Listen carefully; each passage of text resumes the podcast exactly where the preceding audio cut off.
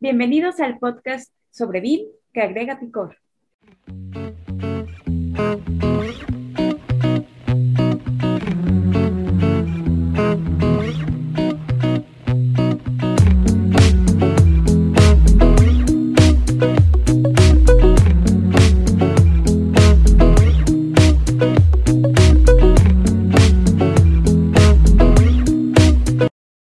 Oye, y le puedo hacer una pregunta antes de comenzar. Eh, eh, bueno, yo he visto casi todos los capítulos, eh, por no decir todos, y siempre le doy el like ahí, así que lo llevo Gracias. siguiendo. pero no sé si nunca han explicado qué significa BIM con chile y limón. ¿Por qué viene chile de la Sí. palabra chile o el chile que el chile la No, es- ají Es, mexicano? un- es ese juego de palabras. Pero ¿y el limón? ¿Y el limón por qué? Siempre Porque Porque igual le ellos ponemos-. Porque el en limón- México todo va con chile y Todo va con chile y limón, todo le Ah. ponemos chile y limón, ¿no?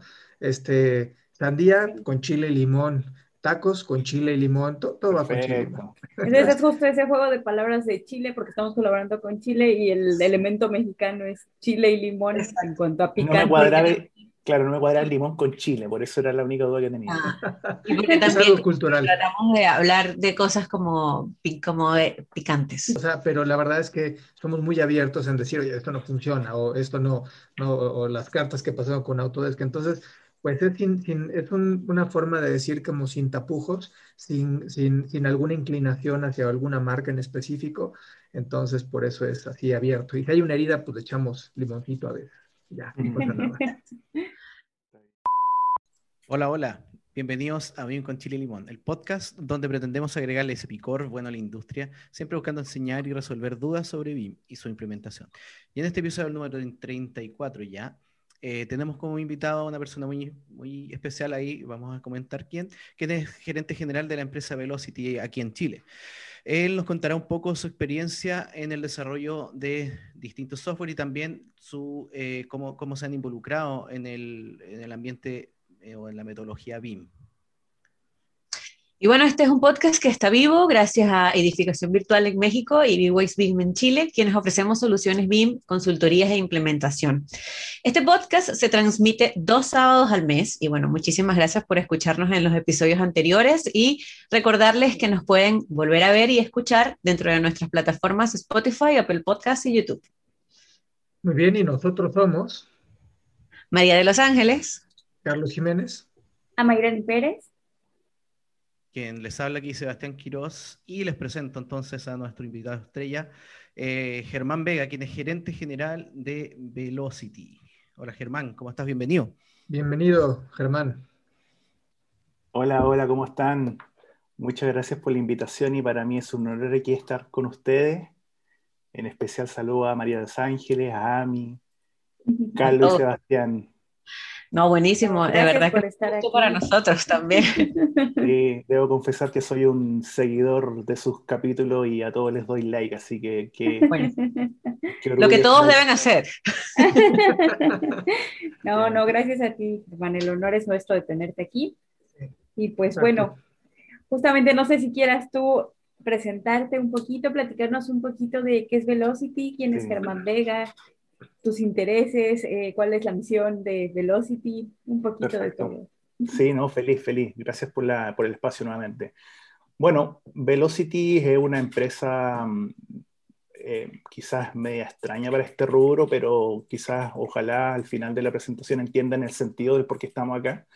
Eh, Velocity es una software factory, somos ingenieros informáticos principalmente. Ok. Llevamos más de eh, 12 años desarrollando software eh, para las industrias, principalmente construcción inmobiliaria. Tenemos un socio que es PlanOK, que es una PropTech que tiene software de inmobiliario. Tenemos clientes en Chile, Perú, Colombia principalmente, y también algunas instalaciones en, en México con el grupo Falabella y otros clientes por ahí dando vuelta en otros países de Latinoamérica. Y eh, Velocity es el brazo tecnológico de PlanOK y ¿De qué, perdón? de PlanOK, que es nuestro socio tecnológico. Ya. Entonces, también, eh, bueno, Plano que igual tiene otras plataformas, ¿no? Exacto, sí, PlanOK eh, hemos ido delineando camino, ellos están bien concentrados en la parte PropTech, todo lo que son sistemas comerciales inmobiliarios, todo lo que es la relación inmobiliaria eh, o el mandante, ¿cierto? Con los clientes finales, los propietarios, habitantes del, del, de la residencia, todo lo que es el real estate en general. Y PlanOK desarrolla todo, o sea, Velocity desarrolló todo el software de PlanOK. Y también eh, Velocity ha agarrado una, un, un, espacio que estaba disponible en, en, la industria más bien con las Constru que es toda la parte más bien construcción. ¿Mm? Mm, y sí. es donde empezamos a ver sistemas de gestión de facility management, eh, sistemas de, de, gestión de documentos. Y en, en, el pasado ya nos habíamos encontrado con BIM, te estoy hablando en el pasado hace unos, no sé, 12 años atrás, 11 años atrás, oh. eh, cuando, no, cuando BIM era un real problema, porque me acuerdo en esos años, la primera vez que escuché de BIM es que alguien, un usuario nuestro en esos años, tenía un problema de cómo poder subir un archivo que pesaba 100 megas en esos años. ¿De, cu de cuándo uh, estamos hablando? ¿Hace, hace cuántos años? 12 años. 2008. Claro, 2008. 2007, 2008. Sí, 100 megas ya era un archivo. Era un gran problema. Claro, nosotros siempre hicimos sistemas en la nube. ¿eh? Nosotros nacimos en la nube hace muchos años atrás. Eh, siempre hemos dado el software en modalidad de servicio que se llama el SaaS. No sé si han escuchado software, esa sigla, pero... Software as a Service. As a Software service. as a service, claro. Es el software, no, no, es el software que se instala en el computador, que te lo entregan en un CD, típicamente como antes compraba uno el Office, uh -huh. eh, sino que es un software en el cual eh, se arrienda a través de Internet, es por suscripción. El usuario uh -huh. necesita tener eh, una conexión a Internet y a través de la plataforma que está en línea eh, interactúa con otro usuario con la gestión de documentos, de archivos. Entonces, ahí nosotros somos responsables de mantener la plataforma actualizada, ¿cierto? Con niveles de seguridad, que evoluciona constantemente. Y teníamos este caso de un cliente que quería subir un archivo que pesaba más de 100 megas, en esos años. Eh, cuando típicamente un archivo normal pesaba 1, 2, 3 megas, ya era, era un archivo pesado, eh, y apareció este personaje con un archivo de 100 megas. Entonces, bueno, la primera reacción fue que estaba tratando de hacer, que quizá eh, está subiendo una película, no sé, algo muy raro. Entonces, claro, ahí nos topamos con este tipo de archivo, que en ese tiempo era de un software de modelamiento de authoring que era cercano a la familia de Autodesk. Y claro, después de, eh, por decir así, optimizar nuestra plataforma en ese tiempo, logramos subir el archivo. Pero el problema no terminó ahí, sino que él decía, no, es que además necesito que mi otro usuario, que está en la otra parte del mundo, en Japón, que estaba haciendo las revisiones, uh -huh. tenía que en línea poder actualizar ese archivo. Entonces okay. no, no, entendíamos, no entendíamos qué estaba, qué estaba pasando. ¿Por qué o para qué? Ajá. Nosotros estábamos acostumbrados en esos años a trabajar con eh, PDFs, con archivos CAD, que uno entendía que los descargaba, los modificaba en su computador y luego subía una nueva versión. Claro. Pero él quería, lo que hoy entendemos que es mucho más natural, colaborar en línea. Claro. Sí, hace 12 Pero hace 12 Pero, años. Ajá. Claro. Yo me acuerdo 12 años, una de las decisiones de la compañía para la que estaba trabajando antes eh, fue justamente eso que tú dices, Germán. O sea, el por qué decidirnos en, en, ese momento por un software u otro fue por la velocidad de comunicación en, en línea. ¿no? Y en ese momento una marca no, no portaba ese estandarte tan, sí. tan bien como la otra y fue una decisión de peso, de, o sea, de verdad de peso. El hacer, y, y, obviamente la parte de servicio era, era también un punto, pero el tema de comunicación entre despachos en varios países, de, despachos de diseño, era sumamente importante. Ahora es un, o sea, sin eso no, no vives, sin eso no haces proyecto como tal, ¿no? Justamente, justamente. Entonces, Entonces bueno, así fue como... Una, una pregunta. Eh, para que, porque a lo mejor en, en, Chile te conocen, pero en México, ¿qué, Velocity, si lo pudieras resumir, ¿qué es, ¿cuáles son esos los servicios que da? Sí, ¿no? de hecho tengo hasta unas pequeñas láminas de apoyo para ir mostrando, pero en concreto ¿Sí? Velocity es una fábrica de software. Okay. Eh, nos, nos, especializamos en construir sistemas online, eh, sistemas eh, SaaS, usamos tecnologías web, tecnologías móviles. Eh, nuestro staff son del orden de 15 a 20 ingenieros de software okay. y como te comenté, construimos software, pero no cualquier software, o sea, nos especializamos por industria. Eh, uh -huh. Estamos trabajando en la industria fuertemente de la construcción, de, de servicios en torno a la construcción y eh, industrias como educación y, y, similares, donde damos servicios a la parte infraestructura, okay. gestión de datos de infraestructura. Entonces, en sencillo, construimos software y además los podemos dar como servicio. O sea, ¿Y es- ustedes? Sí, adelante. Ustedes entonces hace 12 años, como está diciendo, fue que empezaron, cuando empezaron Velocity, tam- eh, también empezaron con la industria de la construcción ahí, ju- conjunto con esa, con esta problemática de, este, de esta persona, ¿no? Claro, justamente, justamente. Ya veníamos Perfecto. trabajando, de hecho, con PlanoKey desde muchos años antes con, con Mm. esas industrias, pero como que en esos años ya fue mucho más claro dónde buscábamos una especialización, claro. ¿Cómo hicieron para resolver ese problema? ¿Se, se logró resolver? Mira, eh, eh, fue un largo camino y, y eso implicó estudiar qué estaba pasando, qué tipo de archivos estaban subiendo, qué estrategias teníamos de comprimir el archivo. eh, El proceso de y- trabajo, supongo que también. fue- Exacto, entender el circuito de trabajo colaborativo que en esos años nosotros no entendíamos de qué estaba pasando, eh, eh, cómo visualizarlo en línea, o sea, ya, ya subirlo era un problema, Claro. pero después de hacer clic y que se vea en pantalla en un navegador era otro problema. En esos años además habían navegadores que eran muy, muy básicos, el Internet Explorer 6, el, eh, creo que Chrome no existía, eh, entonces habían un montón de impedimentos tecnológicos para que esto pudiese funcionar de manera ordenada. Netscape. Germán, la, la gente, el Net- Netscape, revelaste ya la edad, ¿eh, Sebastián? Oye, entonces, a ver, para la gente que no compra un software out of, the, out of the box y quiere hacer una programación de las soluciones y quiere hacer, pues de alguna manera, un interrelacionamiento de datos, pueden contratar a Velocity para esto.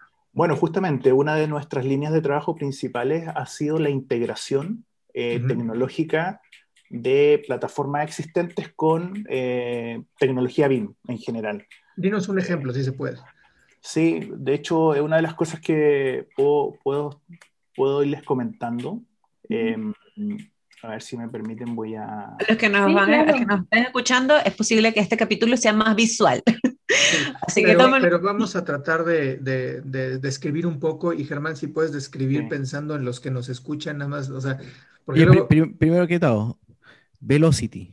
Yo sé que tiene un juego de palabras con, pero si nos puedes explicar un poco el, el- Mira, el origen Velo- del, Velocity tiene el nombre, el nombre es bien entretenido porque la verdad eh, buscar un nombre no- nos costó bastante en el tiempo, pero porque partimos sin nombre, o sea, uno nunca parte con el nombre necesariamente, Mm. pero Velocity tiene que ver con la- las primeras palabras de Velo por velocidad, agilidad, desarrollo de software, eh, que es una de la industria que está cada vez siendo más exigida en términos de desarrollar software, ojalá cada vez más rápido. Hay grandes Ujú. competencias en, en quién libera el software más rápido. Entonces hay, una- hay un juego de palabras entre velocidad y TI, que es tecnologías de la información. ¿Mm? Entonces ahí armamos la, la- la- la- el juego palabra. Y además que uno de los socios de Velocity le gusta bastante la, la- la bicicleta, así que... Ah, eh, Lo, lo encontró perfecto. ¿Estás bien? perfecto, perfecto, perfecto. Genial. Muy Así bien.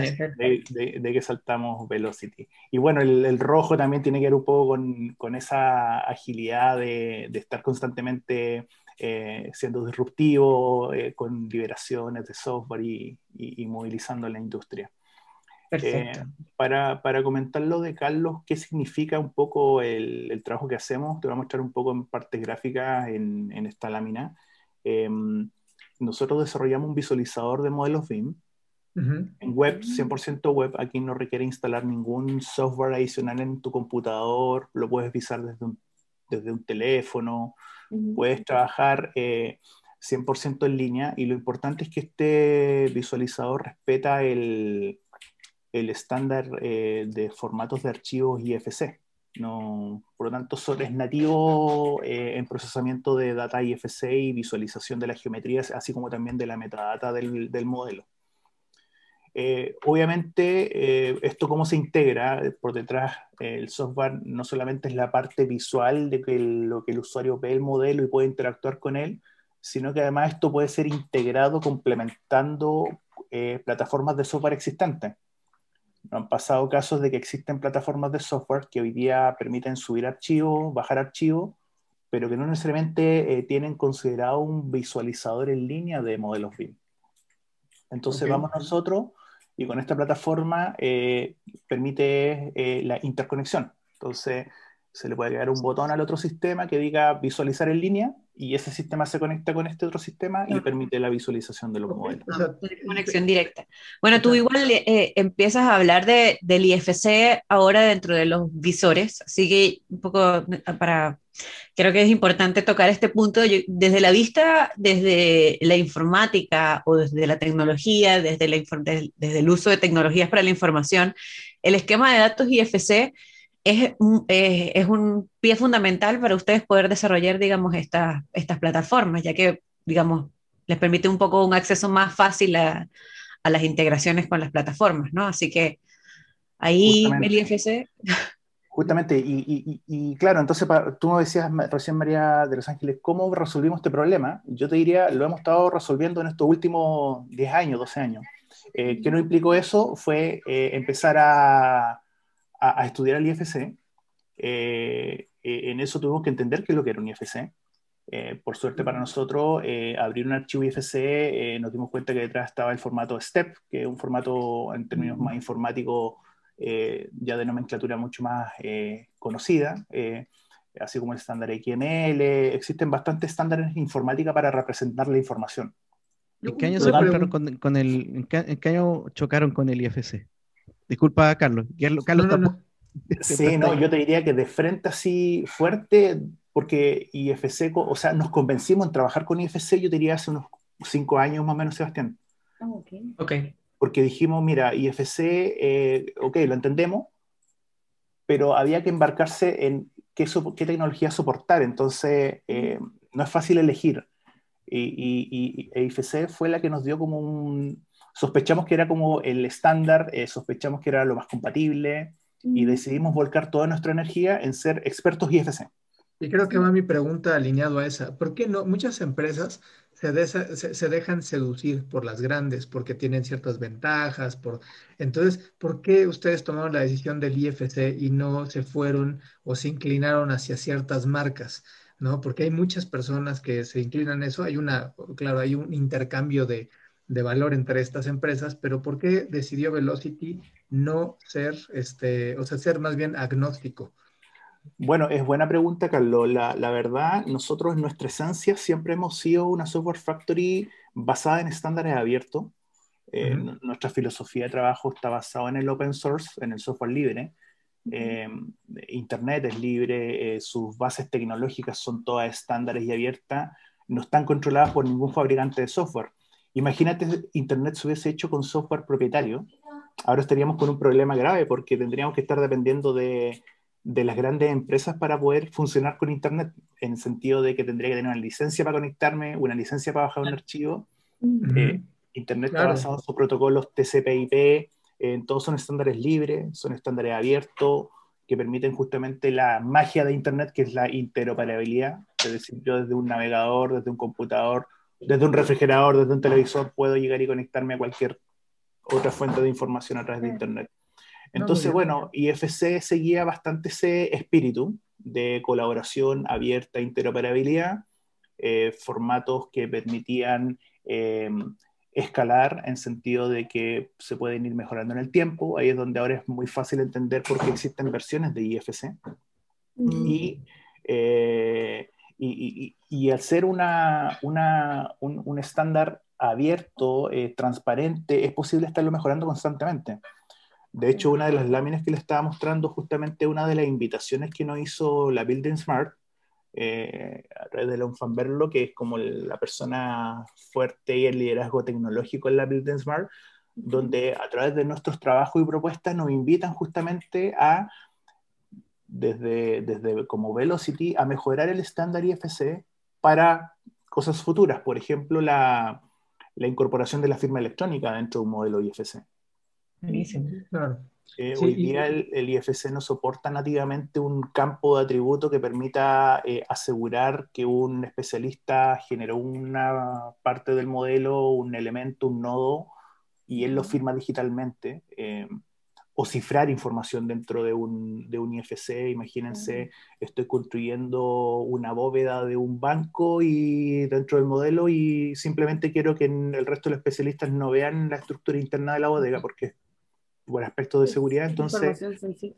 Información La, sensible. la seguridad de la información, obvio, sí, yo creo que ahí también, justo estaba leyendo ahora en la ISO, que es que en, la- en algunos ya, bueno, en los tomos más un poco más avanzados de la ISO, hay uno exclusivo de la seguridad de la información, así que el creo que- 5, justo el- la parte 5. Ajá. Entonces, eh, ahí es donde vienen proyectos como, por ejemplo, eh, la firma electrónica, que aquí les voy a mostrar un segundito, tiene que ver con incorporar el- la firma digital dentro del proceso, ¿cierto? De diseño, aprobaciones, eh, construcción, eh, eh, operación en, en- en- en el as-built, incluyendo procesos de firmado, de visado electrónico, de, de- de cifrado de información para mantener la confidencialidad de las especialidades. eh, yo- hay distintas casuísticas de negocio hoy día que no están resueltas. Entonces, claro, eso implicaba, uno, hacer un software privativo, o sea, propietario, que solamente lo resolviéramos nosotros, pero nuevamente, Carlos, siguiendo el espíritu del estándar abierto, de que el IFC es colaborativo, que entre todos podemos mejorarlo, eh, nosotros decidimos justamente colaborar con la IFC, eh, con la Building Smart, y proponer un estándar para que permitara, para que permitiera, disculpen, el- el- el- la firma electrónica de los modelos IFC de manera nativa y compatible con cualquier software de, de visualización, de chequeo, de authoring a futuro. Es que al, al ustedes ser abiertos, se, se abren más bien el, el- el panorama al futuro, porque uno, el estándar BIM eh, en cuanto a IFC, pues es el estándar que se está siguiendo con todos los países. Este, y, y la otra es este concepto de eh, SaaS o Software as a Service, pues es también un- una vertiente, un- una, una tendencia muy importante en, el, en, en los softwares. Entonces, Velocity está montado sobre dos tendencias que van en, en creciente y, y ustedes pueden colaborar con todas las marcas que quieran, Exacto. ¿no? Básicamente. Sí, nada lo Justamente, justamente Es que- no- nosotros nos, nos- nos describimos como un habilitador tecnológico eh, desde la vereda del BIM, de lo complejo que puede ser el BIM para algunos en su curva de adopción, pero nosotros nos llevamos esa complejidad, la encapsulamos y se la entregamos en sencillo a los usuarios.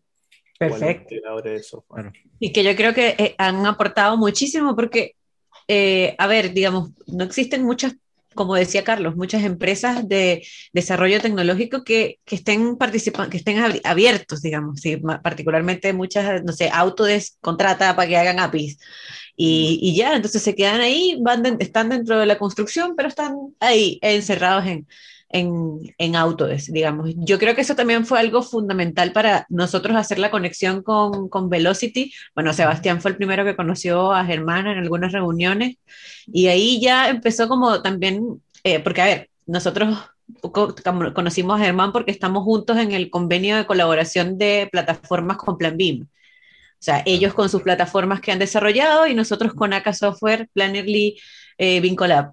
Eh, entonces ahí más o menos empezamos a, a, conocernos nosotros. Yo particularmente, pues, Sebastián, yo creo que lo conocía desde hace tiempo y ahí nos dimos cuenta porque, a ver, cuando nosotros nos sentábamos an anteriormente en las mesas de trabajo con Plan BIM, ya todo el mundo sabía a dónde iba, cuáles eran los intereses de cada quien. Eso era como, como fundamental, cuáles son los intereses de cada una de las empresas y que, bueno, yo desde también, bueno, anteriormente también participaba en este mismo convenio con Plan BIM cuando trabajaba en Graphisoft, pero ahora ya desde B-Wise, eh, mis, ex, mis, o sea, mis necesidades o mis, eh, mis intereses de participar en este convenio de colaboración con Plan BIM son de poder colaborar de verdad, digamos, poder mostrar plataformas, poder establecer esa comunicación, poder trabajar en esquemas. Mi interés, la verdad, nuestro interés en B-Wise de participar en esta cosa de Plan BIM no es porque vamos a vender más, sino es como mostrando realmente la colaboración.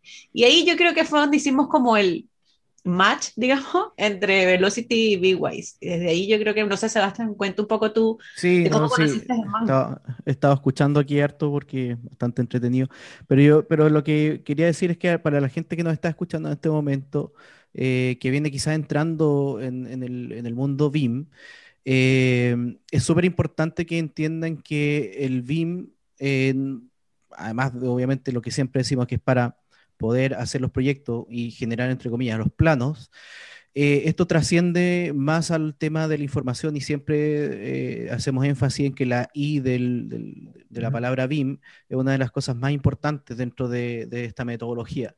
Entonces ahí es donde, claro, ahí es donde se juntaron los caminos de, Velocity y, la industria, entre comillas, de la construcción y obviamente cuando, cuando nos conocimos, porque yo cuando, cuando me empecé a enfocar en el tema de los temas de IFC, es cuando realmente uno entiende que esto va para la informática, esto va para la, tecnología de la información. Eh, y ahí es donde la gente tiene que empezar a entender de que uno no tiene que, hacer mucho, siempre critico un poco yo, pero el tema de los planos, o sea, mucha gente se enfoca mucho en los planos eh, dentro, de dentro de los software BIM, pero lo más importante es el tema que nosotros eh, siempre conversamos, que es eh, la, información que va dentro de las entidades y cómo esta, esta información puede ser eh, útil para, para, otros procesos que van a estar más adelante y obviamente dentro de esta, de, este, de esta cápsula que es el IFC, ¿ya? que es este camino para poder saltar a otras, otras plataformas de forma abierta. Entonces ahí es donde está esta conexión bastante interesante, donde Germán llegó por un lado, yo vengo por el otro, yo como arquitecto llegué que igual me gusta un poco la informática, pero llegué por un lado, después con Germán, y ahí nos, juntamos para empezar a, trabajar juntos desarrollando distintas cosas en este momento lo que estamos desarrollando junto a... Pero tú lo conociste para, otra cosa el año, el año antepasado, si fue como sí, por Germán, Germán nos conocimos por, por, un amigo, por, por, un amigo en común que, que, trataba de desarrollar un software también, que le mm. mandamos saludos. Pero siempre con IFC, si, ustedes se han, se han conectado por eso. Claro, sí, el tema fue obviamente el IFC el, común denominador de la informática y la construcción, si no es, así. Porque obviamente es, eh, eh, para poder hacer que un muro de, la construcción sea muro en la tecnología, tiene que, tiene que denominarse con una clasificación, con una clase, y esa clase eh, es la que trabajan, bueno, en RAID puede ser una categoría de muro, en ArchiCAD puede ser un layer, no sé, lo que sea, pero para todos el común denominador va a ser el IFC Wall, por ejemplo, eh, en este caso para describir lo que es el producto de un, el, muro. Entonces ahí, ahí es donde eh, se, se, empieza a desarrollar, a, empezar como en cascada todo este tema de, de, la tecnología. Pero bueno, todo lo que yo digo, disculpa Germán para terminar, es que todo lo que estamos escuchando en este minuto es es súper importante para, para, lo que se viene a, futuro. ¿sí? Básicamente siempre pienso yo que este, este, lo que estamos en este momento es, el, el, punto bisagra que, que, va a abrir muchas cosas nuevas para, para más adelante. Y justo entender también, perdón, nada más complementando un poquito lo de Sebastián, justo entender también que esta parte, siempre hablamos mucho de la clasificación y de seguir estándares, sobre todo el estándar IFC, eh, y mucha gente como que no lo entiende, ¿no? Es como, ¿para qué lo sigo? Y hablamos mucho de este intercambio de datos. Y aquí es donde vale la pena recalcar que este intercambio de datos no nada más es para que yo haga algo y Sebastián lo entienda, sino también aquí es donde entra muy, muy importante la parte en la que tú, Germán, y tu equipo desarrollan. No nada más para que entre personas nos entendamos, sino entre, entre sistemas se puedan leer las cosas correctamente, ¿no? Y digo, tú podrás hablar y extender seguramente este tema todavía más, pero me gustaría justo resaltar esto a los que nos escuchan, que la clasificación de componentes es importante no nada más para entendernos entre personas, sino para que los sistemas funcionen correctamente, ¿cierto? A mí yo creo que no pudiste explicarlo de mejor manera. Eh, justamente así es como lo veo yo. Eh, a mí me, me, me, gusta harto la parte geométrica. Eh, de hecho, yo antes de iniciar mi vida profesional, ya estando en la universidad, me apasioné bastante en el desarrollo de, de componentes gráficos usando bibliotecas como el OpenGL, que es para el mm. despliegue 3D, el Unity, que en ese tiempo no existía Unity, eh, o, bibliotecas de ese tipo como Unreal Engine, por ejemplo, que existe ahora.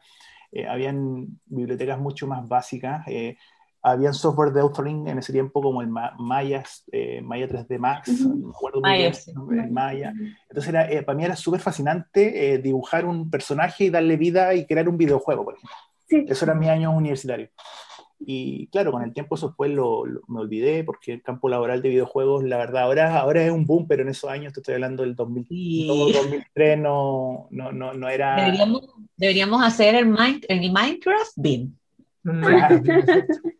Sí, sí, claro, uno me dijo, estoy ahí tratando de que aprenda a, programar en, la plataforma Minecraft también. Entonces, me, apasionaba mucho el 3D, pero realmente lo que me hizo eh, deslumbrarme con la tecnología que estaba detrás de BIM es justamente el IFC y es cómo, cómo lograr procesar esa información y lograr que las máquinas tomen decisiones, que las máquinas ayuden, asistan a los, al usuario arquitecto a contabilizar, a procesar, a chequear información, que eso se integre y poder hacer un montón de otras cosas.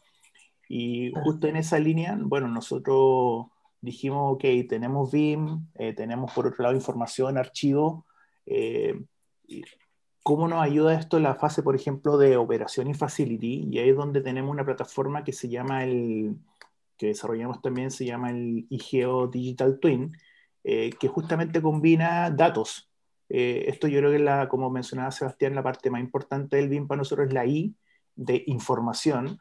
Y lo que hacemos ahí, bueno, un poco ahí se despliega, no quiero leer ese texto, pero, pero para que lo vean después con calma, eh, tenemos un mapeo de la infraestructura eh, real, ¿cierto? Una edificación que está con su modelo BIM, se carga en nuestra plataforma, extraemos toda la información y conocemos como informáticamente lo que está construido, es decir, la máquina sabe que hay tantas paredes, tanto espacio, etc.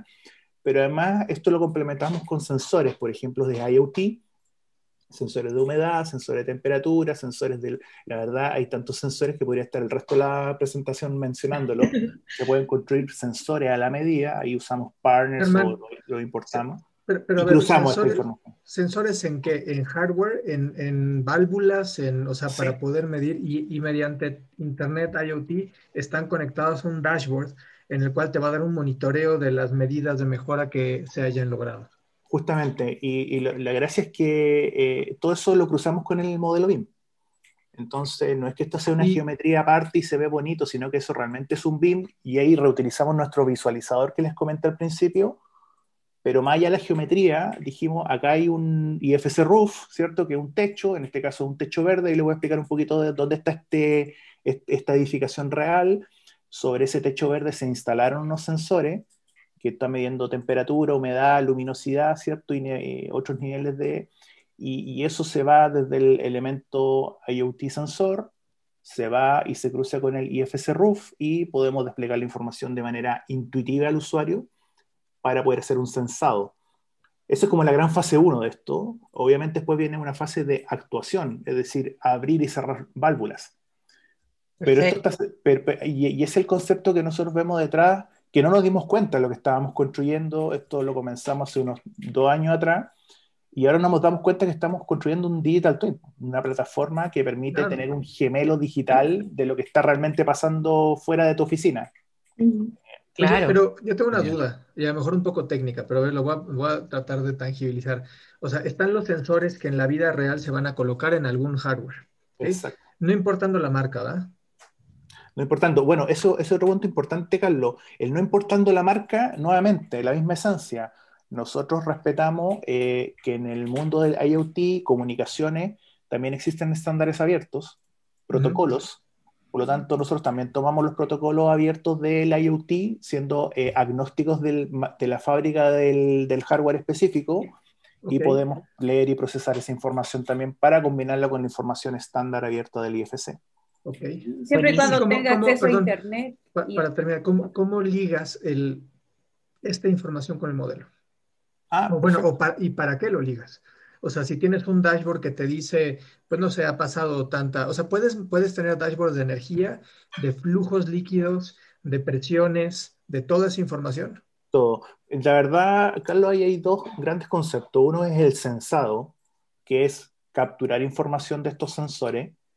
Eh, eh, la captura, a, mí lo, lo, preguntó, ¿y cómo llega la información desde el sensor que está instalado en una, en una calle, en un edificio? ¿Cómo llega al, al SAS, a la nube, ¿cierto?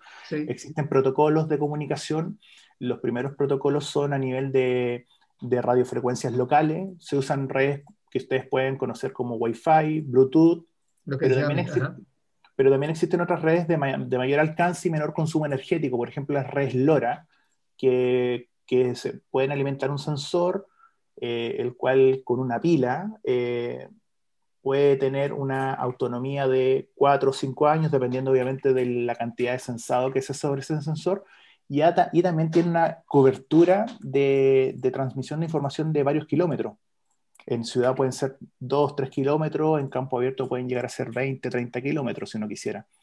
Entonces puedes sensar eh, en una red de comunicaciones de baja latencia, baja frecuencia, eh, datos, los cuales después van a un gateway que se llama que un conector entre esta red como de sensores y la red de Internet.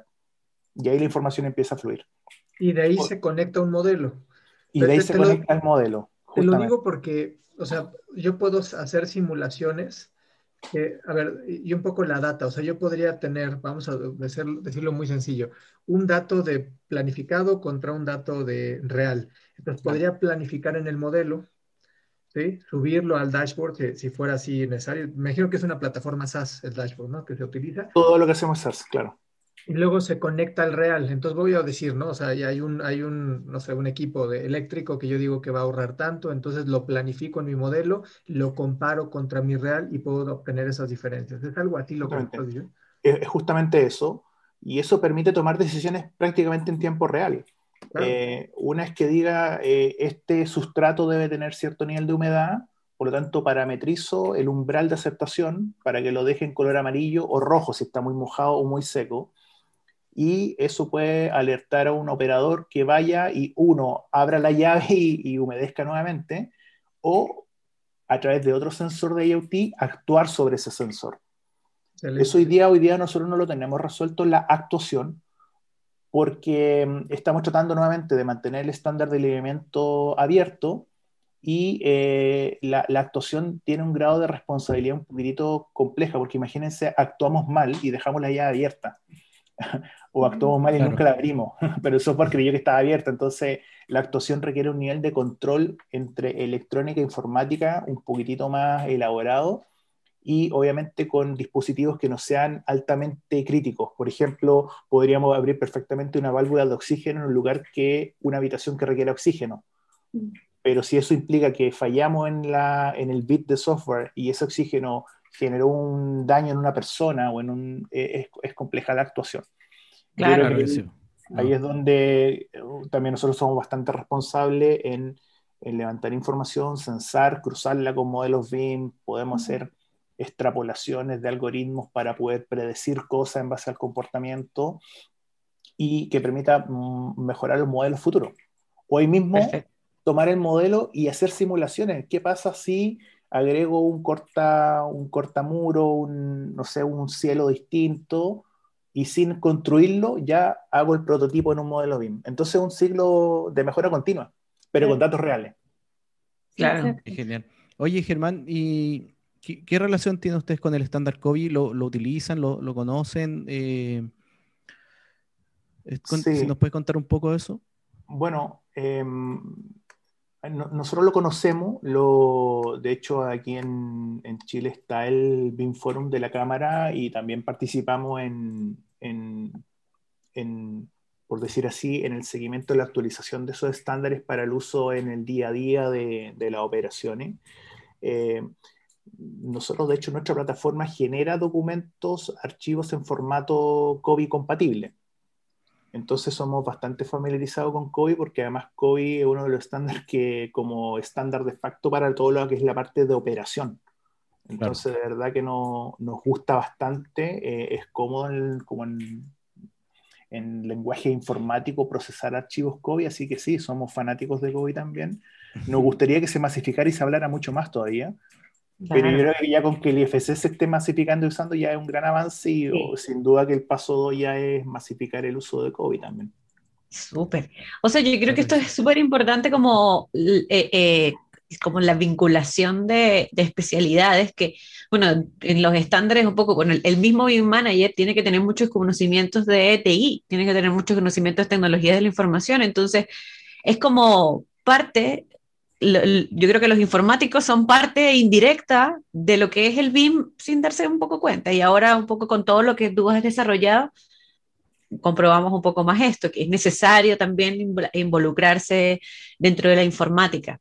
A mí me gustaría hacer... Yo creo, María, que como que es como medio al revés, es como que El, el, BIM se, montó, en la informática.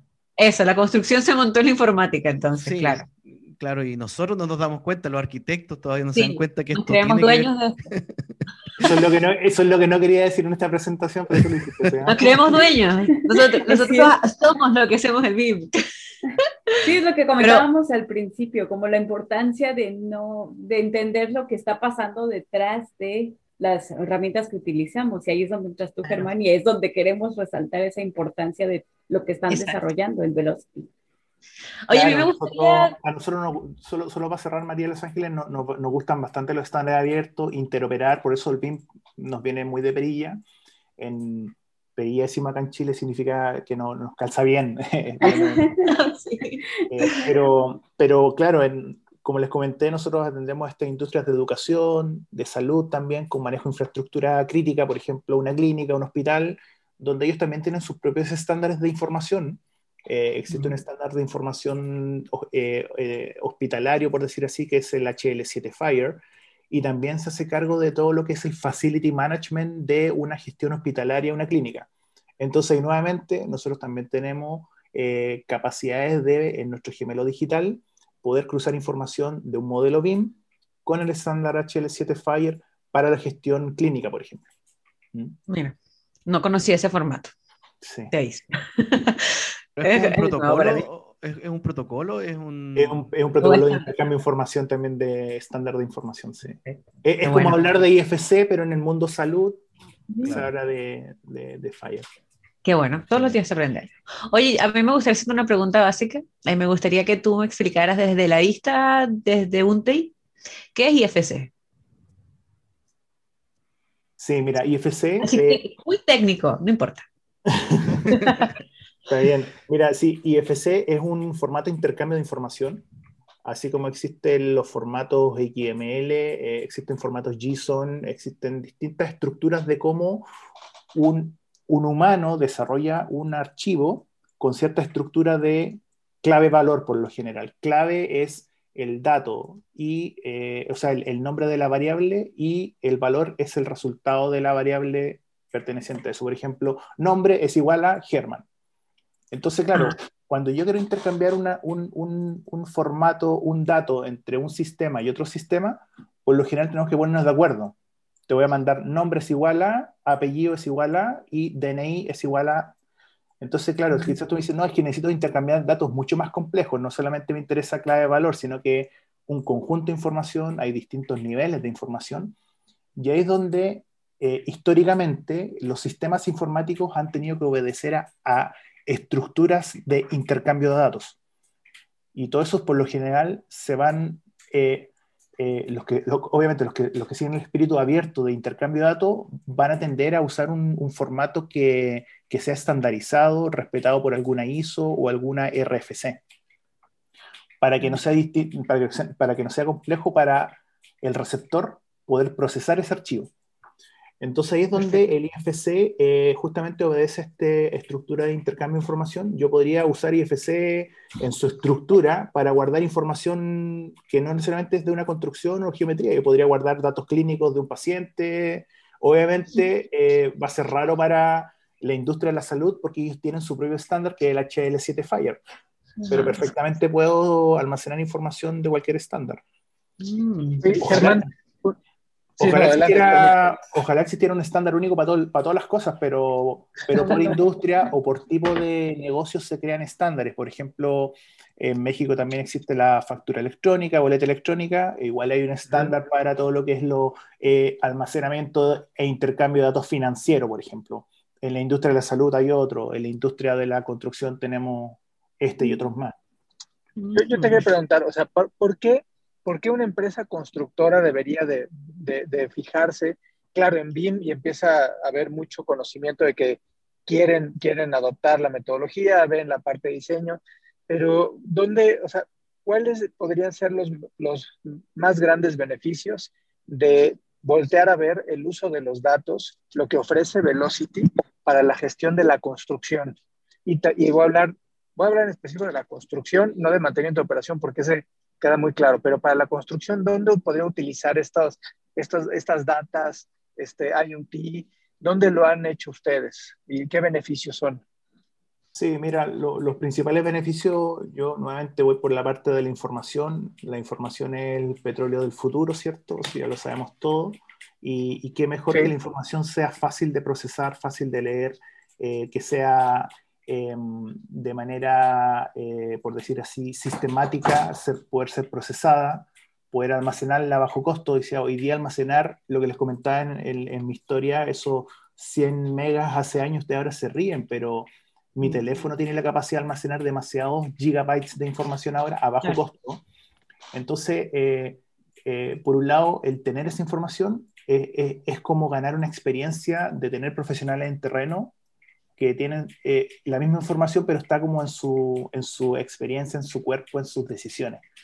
Pero si esas decisiones, esa, esa información la vuelcan en, en, en conocimiento, perfectamente ese profesional puede dedicarse a labores de mucho más eh, creativa, eh, de innovación, y, da lo mismo la planificación que haga en el día según su experiencia de, por ejemplo, el volcado del hormigón. Porque si la información que tengan histórica de, imagínate, 30 obras anteriores donde se esté haciendo la medición del hormigón y toda esa información esté en, en, la dimensión del tiempo y del avance de la obra en un modelo BIM y que pueda ser procesado, Probablemente en tu obra 31, 32, 33, un algoritmo te va a estar dando esa planificación. Eso está interesantísimo. O sea, me estás hablando de que podríamos llegar a tener predictibilidad en el proceso de construcción para poder, obviamente, prever y tomar mejores decisiones. Es toda una cadena. Lo primero es tener datos. Sin datos no podemos lograr nada. ¿Cómo obtenemos datos de manera más sencilla? Usando BIM a fondo, a fondo. Eh, como los datos están bien estructurados, gracias al IFC, podemos procesar esa información. Y al procesarla, lo primero es ver qué está pasando o ver el pasado. Pero para, para poder generar predicciones del futuro, existen bastantes algoritmos que por lo general aprenden del pasado y tratan de reproducir hacia el futuro el mismo comportamiento. Entonces, te lo digo porque, perdón, perdón que te interrumpa, pero te lo digo porque en la construcción, en los giros que son similares, me creas que el 80% de los errores son los mismos errores de la misma construcción, del mismo proceso, entre un 70 y 80%, ¿no? Justamente, justamente por eso yo creo que para, para poder avanzar en eso, la información es clave, procesarla, aprender de sus errores y refactorizar entre cada modelo, entre cada obra, estar aprendiendo de qué fue lo que falló. Y quizá hay, hay muchas cosas que nos pasa igual con el análisis de información que hacemos con Plan OK, es que, eh, eh, por ejemplo, en postventa, cuando la persona ya está viviendo en su casa, eh, hay goteras. Y chuta dicen, ah, hay un gotero en esta unidad, lo, lo resuelvo. Pero si no analizan la información que hay goteras justo en toda esa ala del edificio, donde probablemente en todas las unidades habitacionales a la misma gotera, algo pasa. Entonces, si uno hace un insight, un insight, dice, chuta, pero ¿qué hay en esa gotera por detrás? En IFC Wall, ¿qué hay detrás de eso? Hay una cañería. ¿Qué la instaló? ¿Cómo se instaló? ¿Qué interferencias? Entonces, te aseguro que tu próxima obra va a ser mucho más eh, productiva, mucho mejor calidad. No, no hay coincidencias. Exacto. Claro. Eh, y, de verdad, cruzando datos aparecen un montón de experiencia y conocimiento que probablemente un buen ingeniero en terreno la podría tener. Pero yo te diría que la información eh, en grandes volúmenes, con grandes niveles de información, es como la suma de todos los mejores ingenieros que puedas tener de todas las posibles obras anteriores que has ejecutado. Es la recopilación de experiencias, ¿cierto? Sí, yo quiero también recalcar eh, lo, importantísimo que es el, el modelador BIM en, en el, en el, proceso BIM porque es el que comienza, el, que empieza a fabricar los datos dentro, dentro de esto. Muchos se, se, enfocan harto, que, tiene, que también es, es, es, correcto el tema del 3D, del, del modelado, del, del, buen modelado, pero lo, lo, lo, importantísimo es la información que, que, que está detrás de, de, estas entidades. Mucha información se va como información basura cuando exportamos o compartimos información, las plantillas tienen. Entonces, eso es importantísimo también que, que bastante claro. Y otra cosa que que, es súper importante que, que estás hablando, Germán, es con respecto a lo que ocurrió dentro de estas semanas anteriores en, Miami, donde, por ejemplo, se, se, cayó un, lamentablemente... Se cayó la mitad de un edificio. Se, desplomó de pronto la, la mitad. A la una de la mañana, o sea, de paso. Sí, sí, lamentable. Entonces, claro, si tuviéramos datos, si hubiéramos, obviamente este edificio nosotros lo sabemos que es de los 80, eh, pero de alguna manera esta información se pudiera haber levantado o se puede, se puede haber recopilado de alguna información, levantado planos nuevos, levantado con escáneres. El tema de mantenimiento, hacer un tema de, También el tema de mantenimiento. Bueno, claro. Ahí ¿Nos puedes comentar ahí un poco qué, visión con respecto a esto? es un tema bastante interesante. Bueno, de hecho había información. El problema es que no estaba en IFC, estaba en un papel. Estaba en un papel. Claro, claro. Y la, y la tenía la administración. Entonces, y quizás algunos la tenían, otros la tenían. Entonces, si esto hubiese sido, imagínense en el futuro, ese edificio hubiese estado modelado en BIM, estuviese toda la información en IFC, COVID, hubiese estado conectado con sensores a un gemelo digital, probablemente, y si hubiésemos tenido además actuación sobre, por ejemplo, las puertas de acceso al edificio, nuestro software hubiese dicho, estas puertas están bloqueadas, no puede entrar ningún ser humano porque hay un riesgo inminente de una falla o un colapso. Mira, yo tengo un, tengo un poco... Suena, futurista, yo sé, pero la tecnología está. Exacto, sí es para eso. Yo, yo, yo conozco, conocí muy cercano a este proyecto, ese, ese desgracia que sucedió en Miami porque tengo una prima que iba a vivir justo en ese edificio y fue hace como 15 días antes a arrendar el piso, el apartamento, y el edificio estaba eh, en muy mal estado todo, todas las paredes estaban agreteadas, todo, nada funcionaba, la luz, todo estaba mal, digamos, el agua también, y, y, todo lo que también he leído, que yo creo que podríamos dedicar un episodio completo a esto, de todo lo que yo he leído de eso, porque me, me empapé mucho sobre esto, porque igual, bueno, una prima muy cercana a mí, y casi, casi, casi pasaba lo peor, pues, porque, bueno, hasta ahora van 18 muertos y, y muchos desaparecidos. Entonces es, un edificio antiguo, efectivamente, pero que nunca se hizo mantenimiento. Entonces ahí hay muchas cosas que yo creo que pueden salir de ahí. Además de que nunca se le hizo mantenimiento preventivo, no se le hizo mantenimiento luego, las, como la, todo lo malo que tenía el edificio nunca se reparó, así que igual hubo una malversación de fondos ahí de la administración o algo. Pero también esto, si nosotros lo vemos dentro del BIM, esa malversación de fondos podría haberse evitado también, porque nosotros aquí estaríamos trabajando mediante, no sé, una plataforma que me va a, dar exactamente cuáles son cada uno de los problemáticas que voy a tener, cuándo tengo que hacer el mantenimiento, cuánto me va a costar este mantenimiento, quién es el contacto de la persona, quién es el que va o de la empresa que va a hacer este mantenimiento, y que yo creo que se podía haber tenido una mayor trazabilidad, porque ahora no se tiene nada, digamos, ahora no se sabe cuándo fue la última vez, quién fue, nada. claro, y lo peor es que vamos a poder aprender poco de este edificio porque hay poca información eh, procesable. Eh, y yo creo que aquí es donde de verdad se justifica o sea, lo, lo, bueno, disculpa, vida. disculpa Germán, entre comillas, lo bueno es que quedó parte del edificio, que igual se pudiera extraer ciertas cosas, pero claro, la causa real, yo también estuve escuchando, disculpa Germán por interrumpirte, es que uh, también hay muchos factores, hay muchos factores, está el factor del, terreno, está el factor de la tierra misma. Está el factor que está frente al mar, que también da... Del mar, la corrosión del mar, eh, los vientos, los huracanes, etcétera. Hay, muchos factores que, que una, una, simple rotura de la, de la piscina que pudo haber filtrado hacia los cimientos. De, bueno, hay muchos factores que pueden...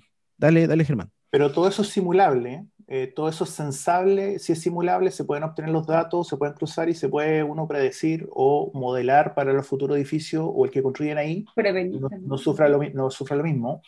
Y lo otro que quería mencionar también de que aquí es donde además se justifica el uso de, BIM no solamente en la fase de diseño en edificio, sino que en su construcción, operación y ciclo de vida completo. O sea, ahora, ahora hay que reciclar ese material. Imagínense qué va a pasar con esa demolición pendiente, la gestión de esos residuos y todo el ciclo de vida. Debiesen aprovechar y si hubiese estado nuevamente con BIM, probablemente todo sería mucho más eficiente.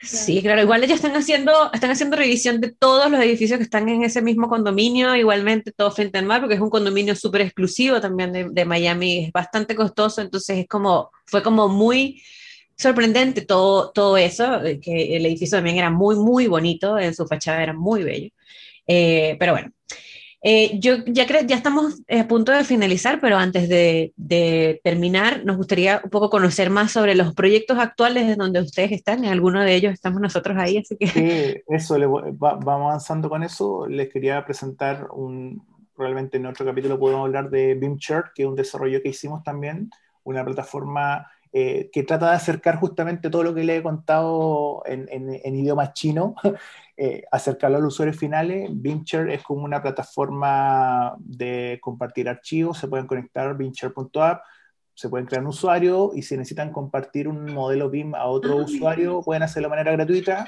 Está como un WeTransfer.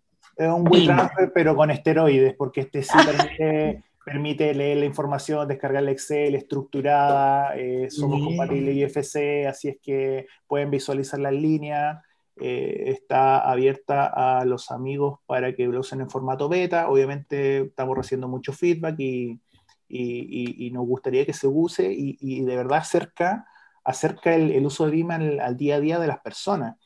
Em, lo otro que les quería comentar, muy de pasada y en línea con lo que hablamos del edificio Miami, nosotros hicimos un levantamiento de un edificio patrimonial, que ven en la foto arriba. Ese es el edificio de la Bolsa de Valores de la Universidad Santa María, acá en Valparaíso.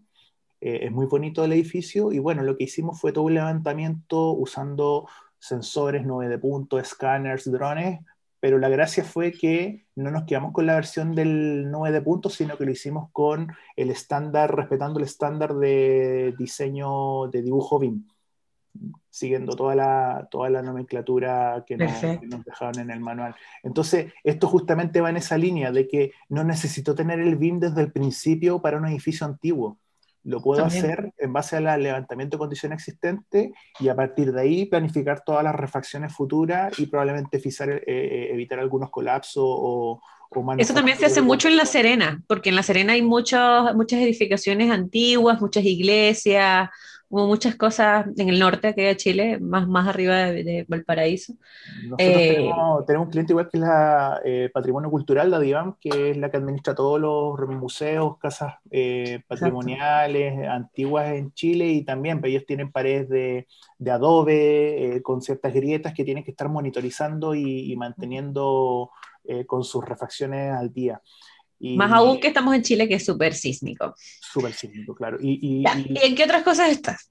Mira, y, lo otro, lo último que estamos haciendo, y acá en, colaboración fuerte con el equipo de BeWise, eh, María de los Ángeles y Sebastián, estamos trabajando en una plataforma que tiene varias etapas. Una es como bien consultoría informática de las capacidades de, de uno de los ministerios acá en Chile respecto a, adoptar BIM, cómo integrarlo, cómo conectarlo con su sistema eh, interno, un poco lo que nos comentaba Carlos, eh, cómo hacer que una empresa que no es BIM nativa eh, pueda empezar a usar BIM. Entonces nos estamos preocupando nosotros de esas brechas tecnológicas, pero además estamos implementando una herramienta que permite automáticamente poder revisar los modelos de los diseños BIM en base a la normativa, normativa vigente, ¿cierto? En, en, base al manual de entrega de información BIM, en base al estándar constructivo, y lo que hace esta herramienta es una especie de eh, ventanilla digital que permite recibir un modelo IFC, ¿cierto? Un proyecto y ejecuta esta serie de reglas, esto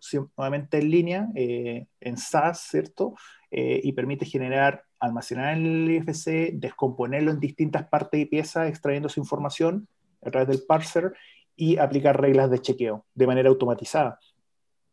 Eh, estas reglas uno las podría gestionar, eh, crear nuevas reglas, haciendo ciertas operaciones como lógicas. Si tiene una ventana, chequear que sea eh, una ventana externa y por lo tanto si está bien, está ok. Y si no, falso, ¿cierto? Y eso también exportarlo a Excel o una visualización de esa regla en formato Power BI o como queramos nuevamente procesar información. Eso es netamente procesamiento de información, este chequeador de reglas. Quizá ahí Seba y tú, María de Los Ángeles, podrían comentar cuál ha sido el desafío más allá de procesar los datos. Bueno, yo, ahí yo creo que Sebastián puede aportar mucho más, pero yo quiero hablar desde el punto eh, de usuario. como, de, usuario.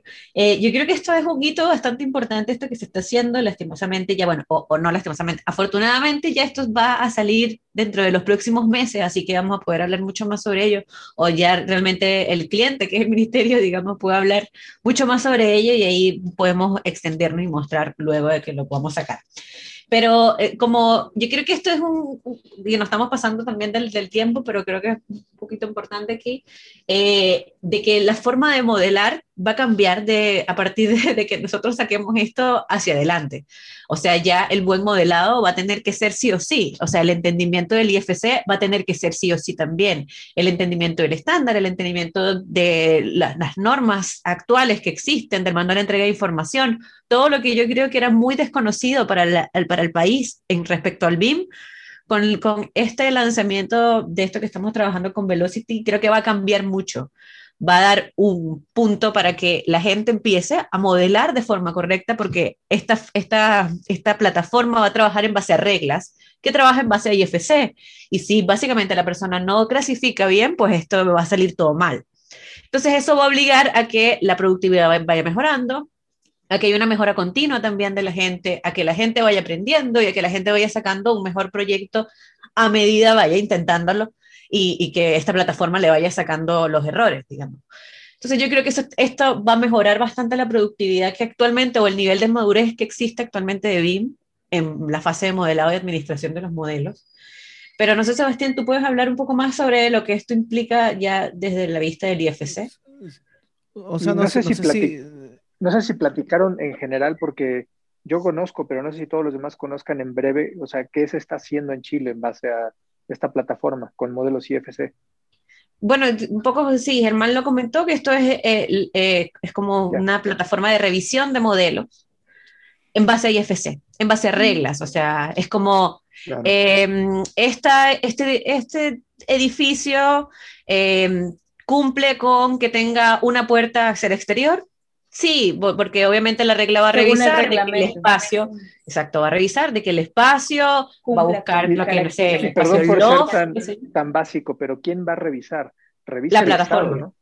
No, no, vaya, pero revisa el Estado los proyectos y audita en los proyectos de proyectos públicos, ¿no? Exacto. disculpa, disculpa, ahí, ahí hay algo súper importante, disculpa también Germán, que esto no va a reemplazar al, al revisor, por si acaso. Esto no, no, reemplaza al revisor de...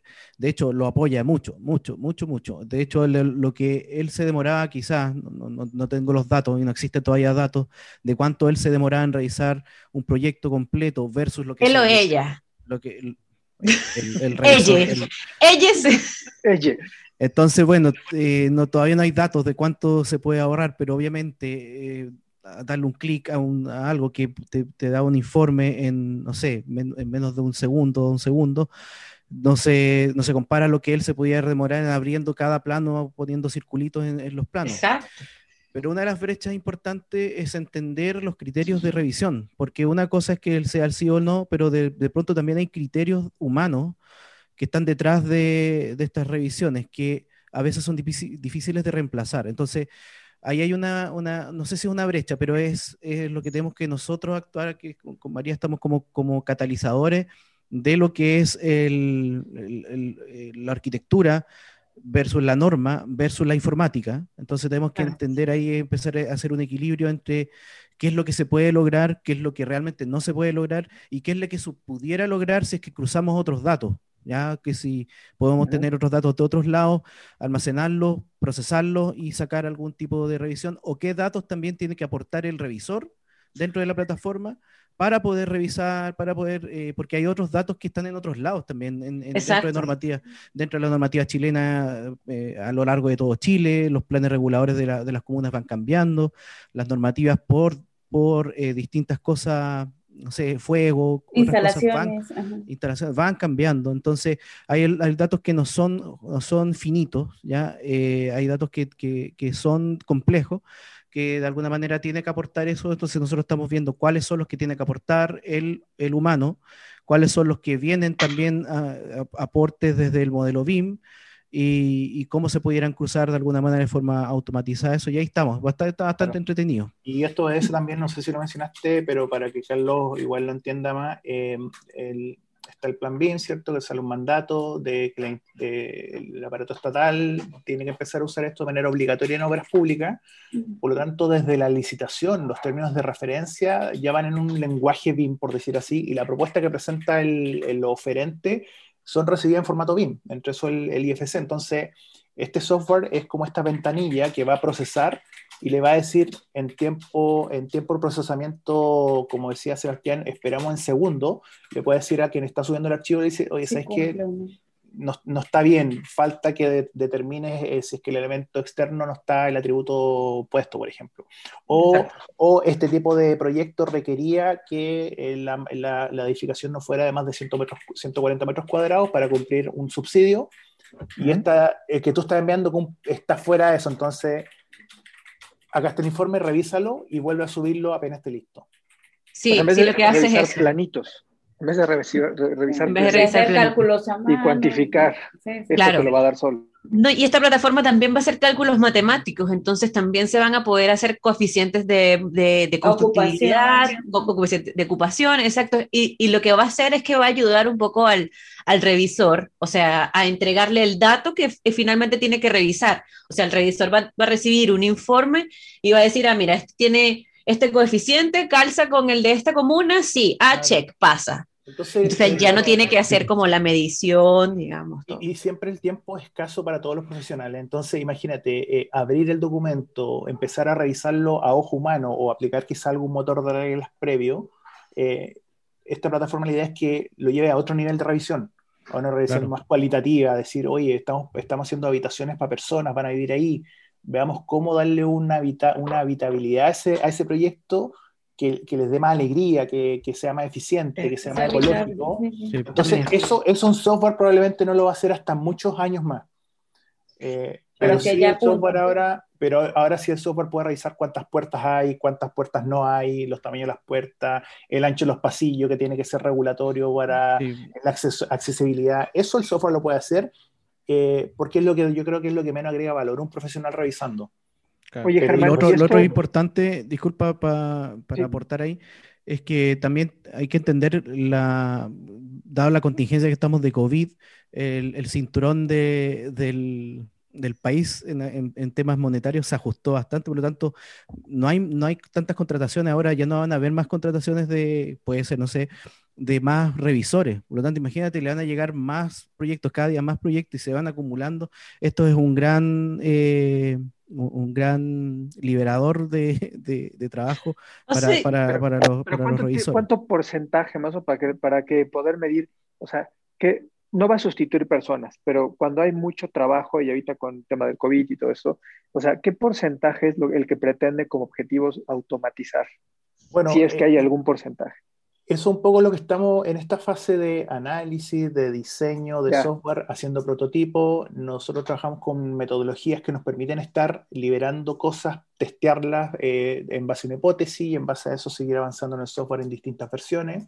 Eh, el ministerio igual se está tomando esto con todas las precauciones del mundo en el sentido de pilotear este año lo que queda del resto del año, el próximo año poder incrementar en varias fases más. Este es un trabajo de largo aliento eh, qué nivel de porcentaje de revisión. Yo creo que la, la, idea es que sea una meta constante, de estar aumentando cada vez más el porcentaje de revisiones. Sí. Y yo creo que igual de los modelos y de lo que tiene que revisar el revisor, para que la redundancia, yo creo que este va a revisar la mayoría, o sea, va, va a darle, no es que va a revisar, va a darle los resultados de la mayoría de las revisiones que quizás él hacía de forma manual. En, el último, eh, o sea, en la última licitación de proyectos en donde se va a utilizar esta misma plataforma, se hicieron, creo que fueron 500 proyectos, o sea, 500, 500 empresas postularon y entregaron proyectos. Entonces, el tiempo que tienen cada uno de, las, em, de, de, de los ministerios para dar la respuesta, no sé, son menos de un mes, 15 días. 45, no sé, 40 días, máximo un mes, no sé, para revisar esa, esos 500 proyectos. Imagínate hacer una revisión que, que, el humano posiblemente se va a equivocar y va a pasar cosas y que luego van a haber problemáticas. Entonces, eso es lo que yo creo que se van a ahorrar. claro, y criterios que si bien es cierto, como decía Sebastián, igual hay un espacio de criterios, pero el software es es, por decir así, un software que tiene las mismas reglas de manera equitativa para todos, es determinístico si nadie puso las puertas, a nadie lo acepto. Y quizás no, un revisor puede haberse equivocado. Puede decir, y es parametrizable también, es importante eso, Germán, que es parametrizable, que se puede, que, que puede engordar, puede aumentar. Exacto. Hay, hay, hay, varios proyectos de digitalización acá en Chile, entre eso está el Domain Línea, en el cual cada municipio o distrito acá eh, tiene su, también sus propias como em, niveles de, o exigencias de edificación según el plan regulador que existe. Entonces también la idea es que esta plataforma futuro pueda también personalizar reglas eh, a la medida que es de lo que se quiera revisar con las reglas constructivas que apliquen. Exacto, sí. Sí, yo creo que eso va a ser un, y, creemos que esto escala Latinoamérica, o sea, lo, que se está haciendo acá como laboratorio, pruebas de concepto y todo, eh, lo bueno es que los planes BIN de todos los países, al menos cercanos, LATAM, están en, la misma idea, entonces sin duda que esto va a, a ser una, una, solución que les va a servir a todos. Claro. Sí, yo lo, último que voy a decir es que, claro, muchos deberían pensar, bueno, utilicen BIM Collab Zoom si tiene las Smart Views gratis para poder revisar o compren Solibri, bueno, Obviamente, si es que, imagínense si es que el, Estado o el gobierno compra un software y este desaparece, por ejemplo, o las Smart View las vuelve, las vuelve eh, pagas. claro. Eh, lamentablemente el, Estado se encuentra en un problema, se encuentra en un problema mayor por, por temas de licencia. Entonces, esta es una plataforma que trabaja bajo estándares abiertos, es una plataforma propietaria de ellos mismos, o sea, esto es un, es un, eh, es un algo que están comprando, eh, que, que, va a caer para ellos. Entonces eso es lo importante que sepa la gente y lo importante también de los, de los estándares abiertos y de por qué, entre comillas, la gente pregunta, pero ¿por qué están pidiendo IFC? Bueno, aquí está una de las razones de por qué se está pidiendo IFC por parte del Estado, porque el Estado es es agnóstico en muchas cosas y entre comillas tiene que... ser agnóstico en, software también. No, tenemos una, ley de, tenemos una ley de neutralidad tecnológica, o sea, estamos obligados a, ser agnósticos y no casarnos con tecnología propietaria, así que... Pero que yo creo que aún no siendo, no, no siendo agnóstico, yo creo que esta es una o sea, el IFC es una forma mucho más rápida de hacer esto mismo que estamos haciendo nosotros, porque si tuviéramos que hacer esto mismo para cada uno de los software que existen, entonces no, no se puede. Entonces el IFC lo que hace es, y de hecho yo creo que es mucho más fácil hacer una revisión en base a reglas desde un IFC que una revisión en base a reglas desde un modelo nativo o desde un software nativo. Entonces eso, un poco. Yo creo que eh, para ir cerrando, ya no sé qué ibas a decir, Sebastián. Sí. No, no, eso es que no estamos ya, estamos cerrando ya, se nos está pasando. de hecho, nos pasamos un poquito el tiempo. Pero yo creo que, hay para un segundo episodio. sí, claro. Cada uno de estos temas tiene un detalle que me gustaría después compartirlo igual cuando quieran. Yo feliz de volver y... Y nosotros felices de tenerte por aquí. Sí, Muchísimas gracias, Germán.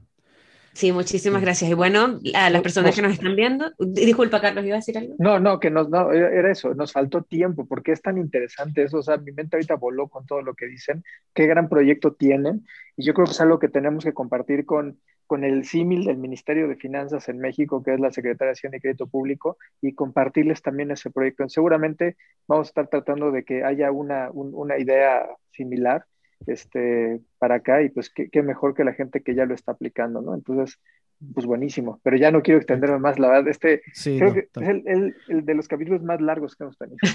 Y más interesantes también, podemos parar. no, sí, sí, bueno, por, eso es, pero bueno, cerremos. ya, den like acá, compartan, den suscribir, escribenle a Germán, pídanle software Germán. Pero algo importante, Germán, redes sociales, ¿dónde te contactan? ¿Dónde contactan a Velocity? Nada más para que podamos cerrar con eso. Nosotros tenemos nuestra página web, velocity.cl, y también nos pueden encontrar en LinkedIn, principalmente es donde más nos movemos. Perfecto. Igual aquí abajo van a encontrar la, las, eh, las, ligas a las páginas de la, página web y a la página de LinkedIn de. Pues van a estar aquí en la descripción del video. Bien, entonces recuerde que está BeamMember para la implementación en sus empresas y bueno, BIM con chile y limón, que es www.bwisbeam.com slash BIM con chile y limón para que vaya a comentar. Y bueno, muchísimas gracias por vernos hoy, nos vemos en 15 días. Nos vemos en 15 días. Gracias, Germán. Gracias, Germán. Adiós a todos. Adiós.